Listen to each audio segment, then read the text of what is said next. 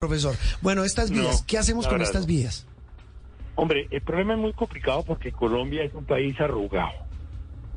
Es un país con tres cordilleras que vienen de los Andes y los asentamientos más importantes están en las zonas de las cordilleras, son las zonas más habitadas.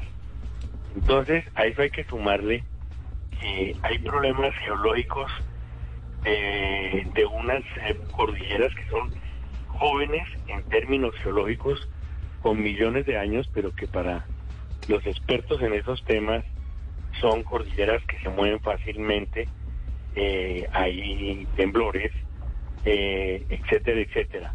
Otro punto que juega ahí es la geotecnia, que son suelos eh, muy, eh, como les digo, para que entendamos todos muy endebles, son unos suelos que no ¿Débiles? tienen muy buenas eh, resistencias. Sí.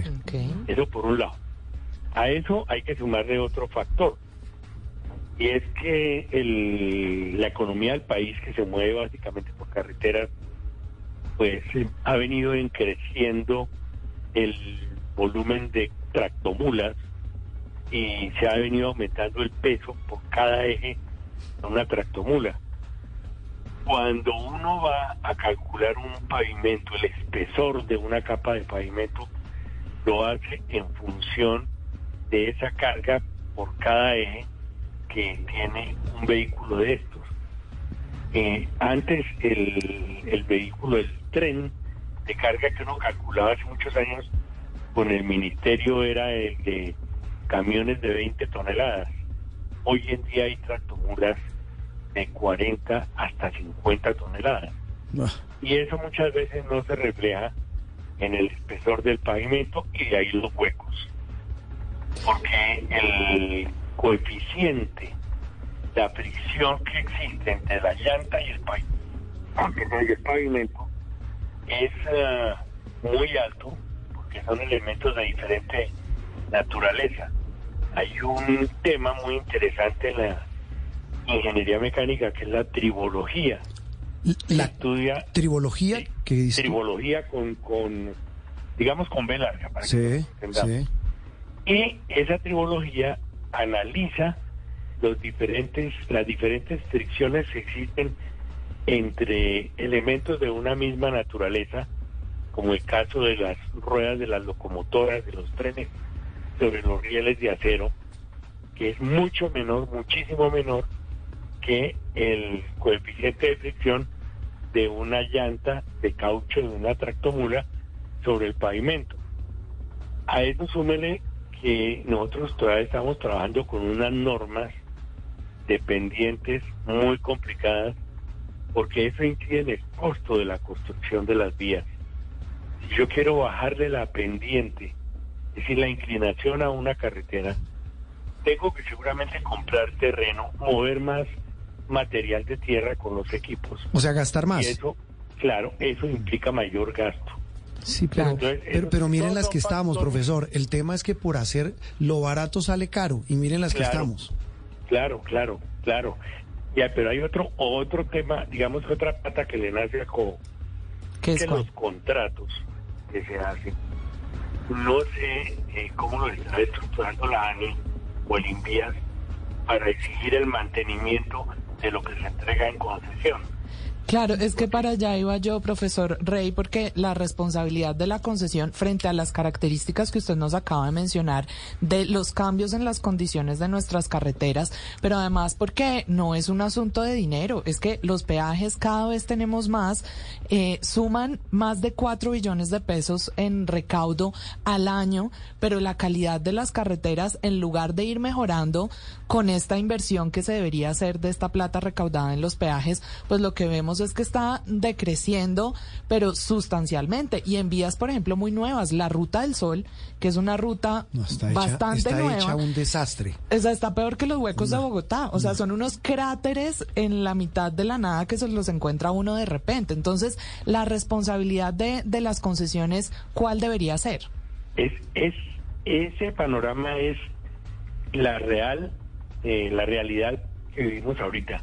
Y yo me aproveché para ir a Medellín Sí. con la familia, estarme una semana, pues, la cosa, Oiga, yo sí que estoy, no por la ciudad, arrepentido por esas carreteras. Cuatro horas bregando a pasar por Guaduas. No, horrible, ese paso es de- horrible. No, espantoso. Y de Guaduas eh, y pasar E- por Eso es Doradal. Villeta Aguadas, ¿no? Villeta Sí, Aguadas. Villeta Guaduas. Sí, Y pasar por Doradal fueron cinco horas de trancón. no. En el siglo XXI, año 2023. Y es que uno no sabe cómo es que quedan estructurados los contratos y qué papel juegan los supervisores o interventores, tanto contratados como de las propias entidades. Cada cuánto hacen recorrido de la vía, cada cuánto hacen cumplir los cronogramas, porque si ustedes entran a la página del Instituto Nacional de Vías, Sí. encuentran una biblioteca muy rica y están todos los sistemas o todas las normas sobre mantenimiento de pavimentos. Cada cuánto están limpiando cunetas. Cómo están controlando las mezclas del pavimento que se riega en el piso. Porque ese es otro factor. Si uno no hace una interventoría con los debidos ensayos de laboratorio para que el contratista cumpla lo que dicen las normas, pues los huecos que ustedes muy bien refieren se van a abrir a cabo de, Profesor Rey, de muy poco tiempo. pero usted Dime. qué cambiaría en ese proceso, en el proceso de contratación? En De- ese esquema, sí. Exacto, en el esquema. ¿Qué cambiaría usted para que hubiese, digamos, eso que llaman accountability, que hubiese responsabilidad pues del, del concesionario respecto al mantenimiento de esa vía? Mire, lo primero que hay que hacer es reflexionar si todas las vías se justifican pagarlas a punta de peaje. Porque es que aquí hay vías que se tratan, se dice, no, pongamos un peaje y esa vía se paga sola. Resulta que eso no es así. El, el tema de fondo es revisar las normas que tenemos de construcción de vías, que las tiene el INVIAS, si ya están actualizadas, por ejemplo, con las normas que tiene la PIARC, que es el, digamos, la congregación de, de, de carreteras en, en América Latina. Si, esas normas están actualizadas y qué exigencias se le hace al concesionario, cuáles son las obligaciones que tiene el interventor y el supervisor de la entidad. Ahí son tres actores. El supervisor, que representa a la entidad, ante el interventor, que también es el representante de la entidad, y el concesionario, que es la persona o el ente, por decirlo de alguna manera, que se encarga de la construcción y el mantenimiento. Es conservación y mantenimiento. Son dos temas que son diferentes, pero que llevan a completar un par de sinergias que garanticen el, el, la vida del pavimento para la cual se diseñó. El problema, el problema, profesor, es que, es que mire, eh, estuvo el gobierno de Santos, ahí estuvo un presidenciable que fue Germán Vargalleras al frente del tema, después llegó el gobierno Duque que terminó sacando pecho con lo mismo, ahora llegó el gobierno de Gustavo Petro que no sabemos a ciencia cierta el tema cómo se va a manejar, pero el asunto es que parece que nadie parece apersonarse, es un verdadero drama porque no hay conservación, no hay mantenimiento y lo que usted dice más encima Colombia es un país arrugado, todo junto para un panorama que, que pues, No, y- y hombre, hay si no crecemos tema- en vías... Y es que se tiran la responsabilidad peor. Ah, unos y claro. otros y Sí. se diluye porque no se sabe de quién es la Claro. responsabilidad. Sí. Pero sabe que hay un problema, es decir, otro, otro de las cuatro grandes causas es que los organismos de control se convirtieron en asustadurías. Ah, sí. No, so- so- hay una, es el círculo completo, el círculo Sí. ideal. Entonces yo no, bueno, ¿yo ante quién me quejo? Ah, La Procuraduría General de la Nación, por su naturaleza misma, es representante del ciudadano ante el Estado. Es decir, debe defender al ciudadano. Una investigación de la Procuraduría hoy por hoy no baja de dos, tres años, cuando el ciudadano ya está desesperado y prefiere no denunciar. La Contraloría, a estas alturas todavía estamos por ahí viendo noticias de Odebrecht de, de, de la época de, de, Santos y anteriores. Entonces, con unos agentes de control que no pueden sancionar, que están con las manos atadas, que no tienen los elementos técnicos necesarios para verificar de cumplimiento de las normas, pues la cosa se complica. Y aún más, en el caso de los peajes, es que es muy paradójico. uno viaja por México, por ejemplo. Sí. He ido mucho a de trabajo allá. Uno pasa por un peaje, por ejemplo, a Toluca o a, o a cualquier otra de estas ciudades que están eh, a Querétaro, por ejemplo, y uno encuentra en un peaje, es una zona sumamente amplia, donde hay cuatro o cinco carriles que pasan con el sistema de electrónico de pago. Es decir, el carro pasa, en dos segundos se sube la talanquera y el carro sigue. Sí. Aquí se tiene uno o dos, y muchas veces no funciona. Ah, no.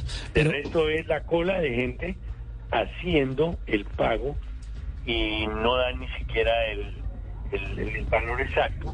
eh, profesor, Entonces, sí. ah, Eh, no, y es que ahí, mire, ya eh, el tiempo apremia, pero es que el tema es muy interesante. Quiero terminar o que redondeemos volviendo a hablar de lo que pasa en el suroccidente del país.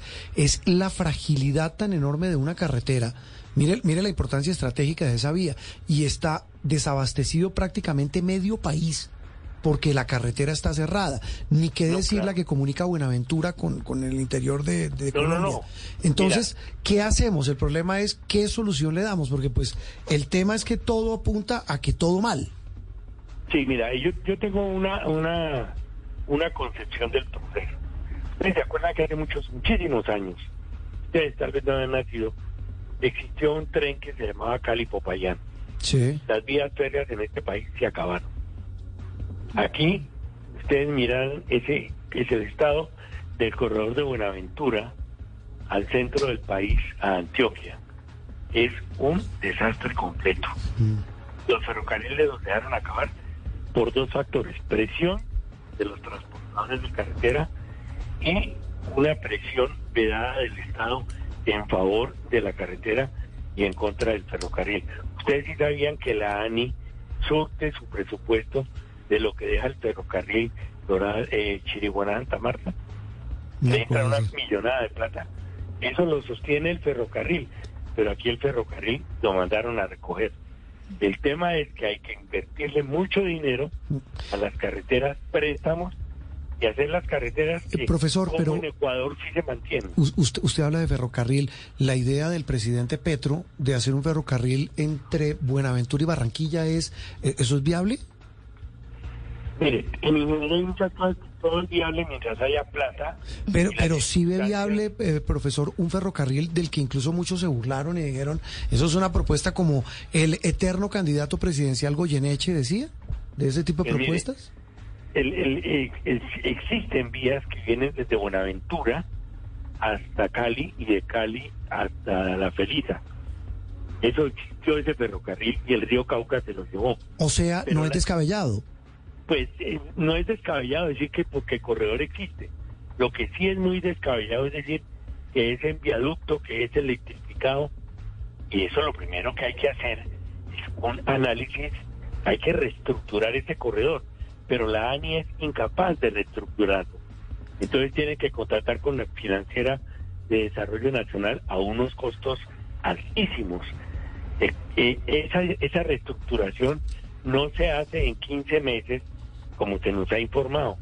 Esa reestructuración gasta por lo menos dos años y esos 900 kilómetros hay que dividirlos por lo menos en 10 grupos muy bien organizados para que cada grupo pueda decir qué pasa cada 90 kilómetros de la vía. Eso hay que hacerlo. Colombia necesita el ferrocarril, pero eso no es salir a decir que de una vez que es elevado y que es electrificado. y- no, el tema hay que aterrizarlo a lo que se tiene en este momento, que el corredor es aprovechable. El, el- el tramo entre Buenaventura y Cali hay que hacerle una regiometría, una regiometrización, perdón, total. Pero profesor, aterrizándolo, realmente la solución sí debería ir allá, a revivir las líneas férreas que tenía el país y crear otras nuevas. Pero claro, porque es que si tú miras, el ferrocarril gasta menos energía en, en un tren con una... Mira, guárdate estas cifras en la cabeza. Por cada tonelada de arrastre de una locomotora en un tren, el coeficiente de fricción es de 3.2 kilos por tonelada traccionada. Me, me repite la fórmula, profesor, qué pena. Sí, con mucho gusto.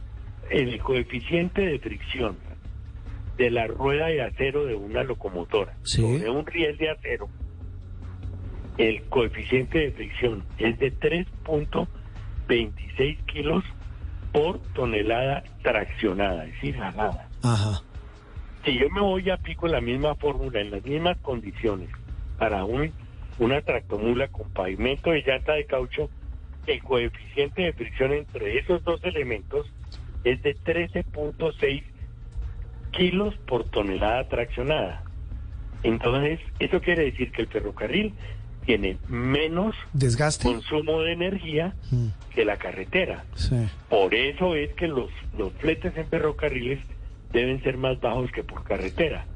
¿Le, puedo, no le puedo que- decir una frase de mi abuelita? Eh, ¿Y quién los Claro. convence, profesor? Es que el problema No, pues es ya ese. tengo, yo ya tengo más de 70 años y yo 50 bregando a convencer. Ah, no. No, y es que eso además son, son proyectos de largo aliento. Y como no dan votos rapidito, que es lo que le gustan a Eh, los políticos, Por entonces... ahí pues, le preguntaban a alguna persona, eh, un senador o senadora, ¿qué opinaba de los 70 kilómetros de la carretera que si se hubiera hecho hubiera evitado este desastre? Mm, Yo no sé, pero es que yo allá no tengo sino 3 millones de votos o 3 No, mil pues, votos. claro. sí, Entonces, con esas respuestas queda uno sí, absolutamente desubicado. Pero exactamente. el país tiene que pensar en revivir los ferrocarriles, tiene que pensar en revisar todo el sector de carreteras. Esto no es para que la Cámara Colombiana de Infraestructura cada en Cartagena esté cada rato hablando bellezas de las carreteras que no tenemos. Y Hacer- lo ter- Sí, ¿Y lo tercero? Y los ríos, me imagino. y lo tercero es que se aprenda a integrar el transporte. Mm, Aquí sí. tenemos ríos, tenemos el mar, tenemos carretera y tenemos ferrocarriles todavía, unos tramos donde se puede integrar el sistema. Mm. Si eso no se hace así, es muy complicado que nosotros podamos tener una productividad. Ese Es- es, el proceso. hacer un modelo de transporte para un país arrugado. Profesor, Sí. deliciosa esta clase de ingeniería, de vías, de transporte y de historia de Colombia. Muchas gracias. Feliz resto de domingo y feliz año. Hombre, que no lo hay los regañen allá las niñas. Me regañan, me regañan aquí las criaturas. Profesor, un abrazo, muchas gracias. Le dedicamos buen muy tiempo. Muy amable, lo mismo. Un tema delicadísimo y es un tema complicadísimo, el del estado de las vías y el del transporte en Colombia a raíz de otra de las noticias de la semana, la crisis por el derrumbe en Rosascao.